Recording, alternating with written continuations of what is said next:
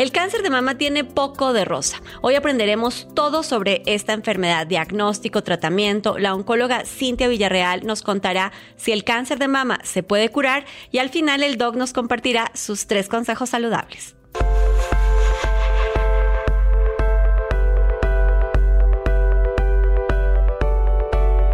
Octubre es el mes dedicado al cáncer de mama y aunque pareciera que todo se resuelve con listones y lucecitas, la realidad es otra. En el país se diagnostican alrededor de 200 mil nuevos casos de cáncer al año. De ellos, el 20% es cáncer de mama, es decir, es el diagnóstico más frecuente hablando de cáncer. Además, también el cáncer de mama está presente en los hombres. El 3% de todos los casos ocurre también en hombres. Entonces, estamos hablando, Fer, de alrededor de 25 mil nuevos casos al año. Y lo más complicado es que el 60% de esos casos se sigue diagnosticando en etapas avanzadas. Pero bueno, antes de continuar, Fer, ayúdame explicando qué es el cáncer de mama. Sí, Juana. El cáncer de mama es un tumor maligno que se origina en el tejido glandular mamario y se puede clasificar en varias etapas, cuatro etapas fundamentalmente. La primera etapa es la parte más temprana del cáncer donde incluso puede ser imperceptible a la palpación y alcanza a ser curable inclusive con cirugía, hasta la etapa más avanzada que es la etapa 4, donde las células tumorales ya se expandieron a otros tejidos a distancia y esto se llama un cáncer metastásico. Es muy importante determinar el tipo de cáncer y la etapa para poder definir el pronóstico y los posibles tratamientos. Sí, para diagnosticar cáncer de mama, y no lo digo por especialista en medicina, sino por mujer, es necesario hacer una mastografía anual. Después de los 40 años, todas tenemos que ir una vez al año a ese apretón que no tiene nada grato, pero que salva vidas. A ver, esta, esta mastografía es muy, muy importante en el diagnóstico. ¿Por qué? Porque como le dijimos hace rato, puede diagnosticar tumores en fases tan tempranas que no son detectables en la autoexploración. Por lo tanto, la mastografía es un estudio de rutina para todas las mujeres arriba de los 40 años. Mujeres por abajo de los 40 años es importantísima la autoexploración y ante la mínima sospecha acudir con el médico para hacer un diagnóstico ultrasonográfico, o sea, un ultrasonido de las mamas que les ayude a hacer el diagnóstico lo más temprano posible. Sí, además creo que es importante señalar que cuando la mastografía tiene un resultado que hace sospechar de cáncer, entonces tendremos que ir con un oncólogo a tomar una biopsia y confirmar entonces si las células de ese tumor efectivamente son malignas. Recordemos que, volvemos al tema de la mastografía, es un estudio radiológico especializado donde se analiza cada una de las glándulas mamarias en búsqueda de las características típicas de los cánceres y que se puedan detectar como calcificaciones o deformidades. Pero bueno, hablando de diagnóstico y tratamiento, ¿qué tal si conocemos cuáles son las nuevas tendencias en la salud? Nuevas tendencias en salud. La primera tendencia de la que quiero hablar es justamente el tema de imagen. Hoy ya tenemos teleradiología, tenemos estudio de imágenes por inteligencia artificial y plataformas con algoritmos digitales que apoyan a los radiólogos a incrementar su certeza diagnóstica. Y segundo, que permite que este estudio se pueda hacer inclusive a distancia, permitiendo el mejor acceso a gente en otros lugares, no en los centros urbanos. Y dos, los tratamientos más sofisticados el día de hoy que utilizan inclusive las herramientas de genética del tumor para definir con precisión la eficacia y eliminar la toxicidad de tratamientos no necesarios. Bueno, déjenme tratar de explicarles lo que el doctor quiso decir. Lo que el doctor quiso decir. Uno, hoy ya es posible que una mastografía que fue tomada en un lugar del mundo pueda ser interpretada por radiólogos en otro lugar muy, muy, muy lejos de allí. Esto es una buena noticia porque mejora el acceso, los costos y la oportunidad, dado que en el mundo no tenemos suficientes radiólogos para diagnosticar. Y dos, aunque esperaba que Fernando me contara de nuevas formas de diagnosticar el cáncer de mama que ya estén validadas, esto no es así. Así que, pues nada, tendremos que seguir viviendo este apretón incómodo anual que sí o sí salva vidas. Y a propósito, ¿ustedes ya se hicieron su mastografía este año? Entrevista. Pero bueno, como se trata de hablar con los expertos, hemos invitado a la doctora Cintia Villarreal Garza, oncóloga médica y una verdadera experta en el tema del cáncer de mama. Hola Cintia, gracias. Eh, sobre este tema tan complejo del cáncer de mama, ¿el cáncer de mama es curable? Definitivamente, Fer, el cáncer de mama en la actualidad se considera como una enfermedad que potencialmente se puede curar. De hecho, hoy en día la mayoría de las pacientes que se diagnostican con esta enfermedad se curan, lo cual es pues algo muy esperanzador.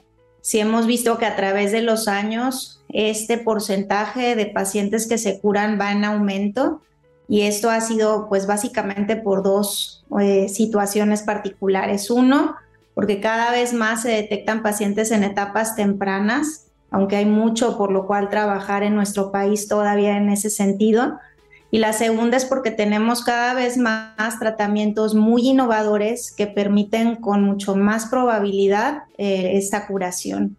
Y todos, todos los años vemos nuevos medicamentos que van hacia allá, a que más pacientes puedan curarse. Justamente, doctora, sabiendo que la diferencia la hace la etapa en la que se diagnostica la enfermedad, ¿Por qué seguimos en México diagnosticando cáncer de mama en etapas avanzadas? Sí, son muchas cosas a las que se atribuye este problema. Sí decir que más de la mitad de los casos en México se diagnostican todavía en etapas 3 o 4. Etapas 3 es cuando se trata de tumores grandes o cuando el cáncer tiene la posibilidad de irse a varios ganglios en la axila. Y entre más grande o más ganglios haya, es más la posibilidad de que haya siembras del cáncer que se hubieran podido distribuir en otros órganos. Etapa 4 es cuando el cáncer ya logró irse a otro sitio. Entonces, se siguen diagnosticando muchas pacientes en etapas 3 y 4. Para que tengan una idea, mientras el 50-60% de las mujeres en México se diagnostican en etapas más avanzadas, en Estados Unidos el 60 al 70% de las pacientes se diagnostican en etapas 1 y 2. Entonces tenemos que revertir esa proporción. Y la causa, pues son muchas. Una de ellas es que sigue habiendo una poca cobertura de la mamografía. Más o menos se estima que las mujeres en edad de hacerse una mamografía en México que la hacen solamente son alrededor del 25% sea, el resto de las mujeres no se están haciendo mamografías como se debería, que se recomienda a partir de los 40 años. Y la segunda es que en el sistema público de salud se ha demostrado que las pacientes tardan mucho tiempo en que se detectan un problema, una bolita, una normalidad en la mama, a que empiezan el tratamiento. Ya hay estudios que se han realizado en nuestras pacientes que han determinado que se tardan siete meses en el momento que empiezan hasta que inician el tratamiento, lo cual pues es una catástrofe. Las pacientes deben empezar el tratamiento máximo en tres meses y de hecho todavía ya es tarde, debería de ser antes pero siete meses eso tenemos que cambiar esa situación. Cintia, y aprovechando esto que comentas, ¿tú observas una diferencia entre las pacientes con cáncer de mama en el sector público y las pacientes con cáncer de mama en el sector privado respecto del diagnóstico, respecto de estos tiempos? ¿Hay diferencias significativas? Sí hay diferencias, de hecho nosotros publicamos un artículo que comparó el tiempo que se tardan las pacientes que llegan a un sistema privado versus a un sistema público en Monterrey y hay diferencias tanto en tiempos como en las etapas. Es más fácil en el sistema privado porque si yo tengo una duda o si yo quiero programar mi mamografía, pues yo agarro un teléfono, hago una cita y mañana tengo una cita para hacerme una mamografía o para ir con el doctor que yo necesito una cita. Sin embargo, en el sistema privado, perdón, público, muchas veces hay esperas por los sistemas de salud que desafortunadamente muchas veces no se les da prioridad a las pacientes que tienen síntomas.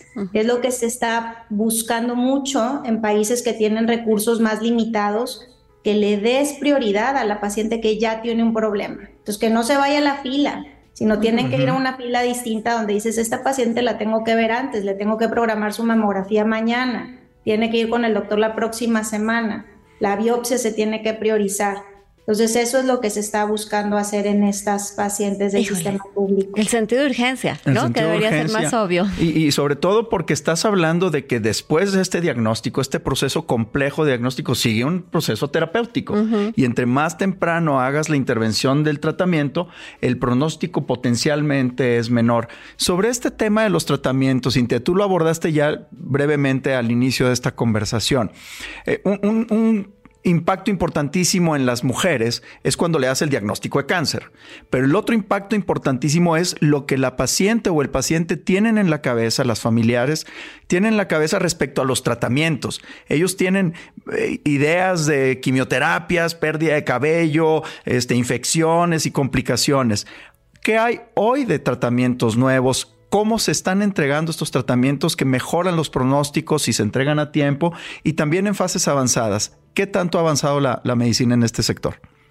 Primero decir que es bien importante reconocer que el cáncer de mama no es solo una enfermedad. Sabemos que hay varios tipos de cáncer de mama que requieren tratamientos diferentes. Entonces, por eso es tan esencial conocer la etapa del cáncer y conocer el tipo de cáncer, porque en función a eso se elabora todo un plan de tratamiento. En la actualidad, por ejemplo, hay pacientes que requieren mastectomías, pero también hay pacientes que requieren cirugías conservadoras donde solo se quita un segmento de la mama y que casi no hay anormalidades después de la cirugía. Y cuando hay una mastectomía hay técnicas de reconstrucción muy avanzadas donde queda un resultado estético bastante favorable. También decir, por ejemplo, que no todas las pacientes requieren quimioterapia.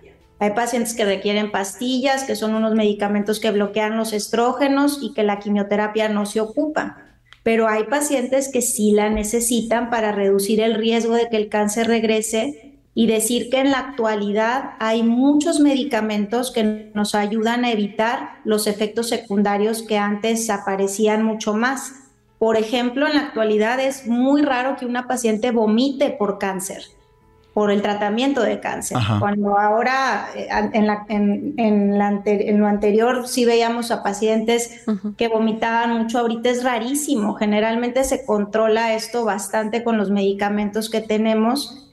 Y decir que obviamente cada paciente es distinta, pero la mayoría de las pacientes pueden hacer una vida muy similar a la habitual cuando están en tratamiento. Quizá hay algunos días que hay que bajar el ritmo, pero yo les pongo a mis pacientes ejemplos de cómo he tenido yo pacientes en tratamiento que han hecho maratones, triatlones, he tenido dos pacientes que se casan, mis pacientes siguen viajando, trabajan, entonces sí se logra hacer una vida bastante parecida y siempre se ajusta. Si hay un síntoma que no se está tolerando del todo bien, por ejemplo, que haya diarrea o estreñimiento, entonces hay que ajustar el tratamiento sobre la marcha para que ese síntoma sea lo menos molesto posible. Sin duda lo que estás diciendo son grandes noticias y consideramos que una de cada ocho mujeres tendrá un diagnóstico de cáncer de mama a lo largo de su vida.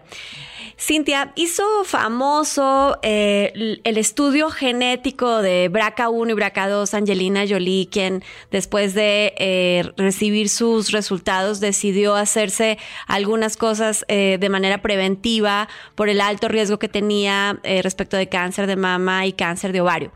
La pregunta contigo es, ¿el cáncer de mama es hereditario? No todos, Juana, es bien importante reconocer que una proporción sí, alrededor del 5 al 10% de todos los casos de cáncer de mama que vemos se atribuyen a que son heredados. Eso quiere decir que heredaron de mamá o de papá un gen que predispone a cáncer. El resto no lo son, pero sí tenemos que identificar que hay factores de riesgo que hacen que sea más posible que haya un gen que se hereda. Por ejemplo, una mujer joven si una mujer tiene 35 años y tiene cáncer de mama, es mucho más probable que esto sea de un origen hereditario. No siempre lo es, pero sí es más probable. También si tenemos en la familia varios casos de cáncer, cáncer de mama, cáncer de ovario, cáncer de piel, cáncer de colon, ahí también hay una sospecha. Cuando una sola persona tiene varios cánceres, dos cánceres en la mama o cáncer en la mama y cáncer, por ejemplo, de ovario, todos esos son como puntos rojos que nos hacen tener que hacer una prueba especial para que podamos detectar que no haya o sí haya un gen mutado. Ahora, considerando que hay factores personales, nutricionales, ambientales y genéticos que pueden causar cáncer en general, pero también en particular el cáncer de mama, ¿hay alguna manera efectiva de prevenir el cáncer de mama?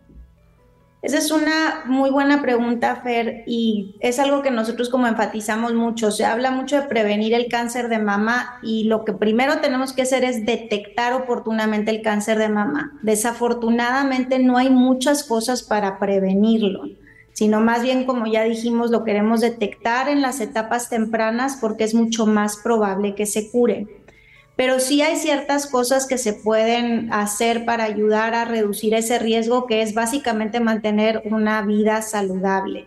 Ahora, es diferente si ya tenemos al grupo de pacientes que tienen un cáncer hereditario o que tienen un gen que predispone a cáncer, como Angelina Jolie. Ella no tenía cáncer, la que tenía cáncer era su mamá.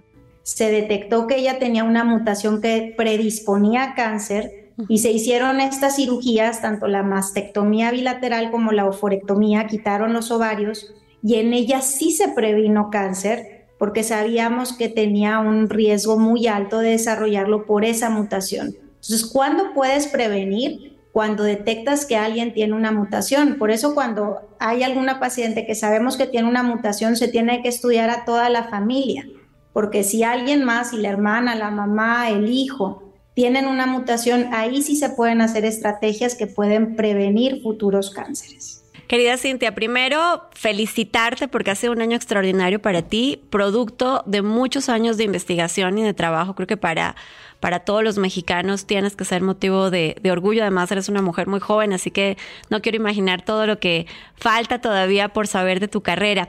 Y para terminar esta entrevista, con el último sorbo de café y agradeciéndote muchísimo que nos hayas acompañado en este Health Café tan especial, ¿cómo te imaginas el futuro del cáncer de mama en México? ¿Cómo lo imagino? Me gustaría decir que me gustaría que no hubiera cáncer de mama, pero desafortunadamente eso no es realista, dado que es un una, patología, una enfermedad muy frecuente. Tú lo dijiste, Juana, una de cada ocho mujeres va a padecer cáncer de mama, entonces de alguna u otra forma vamos a tener algún contacto con esta enfermedad. Entonces, ¿qué me gustaría? Uno, pues que cada vez se detecte más temprano, que se haga esta conciencia de hacer los estudios de detección oportuna, de si alguien se toca un problema, que tengan inmediatamente acceso a los diagnósticos apropiados. Me imagino que cada paciente tenga también la posibilidad de contar con un equipo de expertos multidisciplinario que le ayude a tener el mejor plan de tratamiento. Y me imagino también teniendo acceso a todas las oportunidades de diagnóstico y tratamiento que se tienen en el mundo porque ese es el problema, que no siempre en nuestro país, en los sistemas públicos de salud, contamos con todas las herramientas o todos los medicamentos que hacen que finalmente el pronóstico mejore. Entonces, ¿cómo lo imagino? Que pues las pacientes de nuestro país tengan oportunidades como en cualquier otro país de desarrollo alto, de poder contar con los tratamientos adecuados, porque eso es lo que impacta en que las pacientes vivan más y finalmente me imagino en que pacientes que tienen cáncer metastásico, que son pacientes que en la actualidad generalmente no se logra una curación, se logra control, pero no una curación, me imagino que tengamos pronto estrategias para poder incluso curar también a estas pacientes. De acuerdo. Gracias Cintia por esta entrevista, gracias por este tiempo. Gracias por invitarme y que tengan buen día a todos. Consejos saludables. Y ahora sí, vámonos con los consejos saludables del día de hoy a propósito del cáncer de mama, Fer. Los tres consejos saludables del día de hoy. Uno, autoexploración mensual. No pasen nunca por alto su autoexploración en el día 2 o 3 posterior a su ciclo menstrual. ¿Y si no hay ciclo? Háganlo rutinariamente al inicio de cada mes. ¿Y los hombres? También rutinariamente al inicio de cada mes, particularmente los que tienen sobrepeso. Dos, realícense su mastografía anual. Es un apretón doloroso, pero salvavidas. Miren, y ahora en octubre casi todos los centros de diagnóstico tienen promociones, opciones. Aprovechen y así vuelven una disciplina que en octubre se hace en su mastografía anual. Y tres, si alguien de ustedes tiene un familiar de primera línea con diagnóstico de cáncer, es probable que requiera consejo genético. Acudan con un genetista o con un oncólogo para recibir esa información. Fer, ¿y qué es un familiar de primera línea? Un familiar de primera línea es papá, mamá, hermanos o hijos con un tipo de cáncer o con más tipos de cáncer. Que no necesariamente ha sido cáncer de mama. No necesariamente están relacionados con cáncer de ovario, cáncer de colon, cáncer de mama. Entonces, cualquier persona que tenga un familiar de primera línea con historial de cáncer, vaya por consejo genético. Ok, pues hablando del cáncer de mama, desde aquí un abrazo y las gracias enorme a todos los oncólogos en el país que se dedican a atender a los pacientes con esta enfermedad. Recuerden que pueden encontrar nuestra columna en expansión.mx y que al doctor Fernando Castilleja lo encuentran en... En todas las redes sociales como Fernando Castilleja o F Castilleja MD y a mí como Juana Ramírez. Por favor, suscríbanse, den like, cuéntenos de qué quieren que platiquemos en Health Café y no dejen de escucharnos cada semana. Esto fue Health Café, la salud en el spotlight a través de la voz de los expertos. Un podcast de Grupo Expansión. Step into the world of power, loyalty and luck. I'm gonna make him an offer he can't refuse. With family, cannolis and spins mean everything. Now, you wanna get mixed up in the family business. Introducing The Godfather at ChumbaCasino.com. Test your luck in the shadowy world of The Godfather slot. Someday, I will call upon you to do a service for me. Play The Godfather now at ChumbaCasino.com. Welcome to the family. No purchase necessary. VGW Group. Void where prohibited by law. 18 plus. Terms and conditions apply.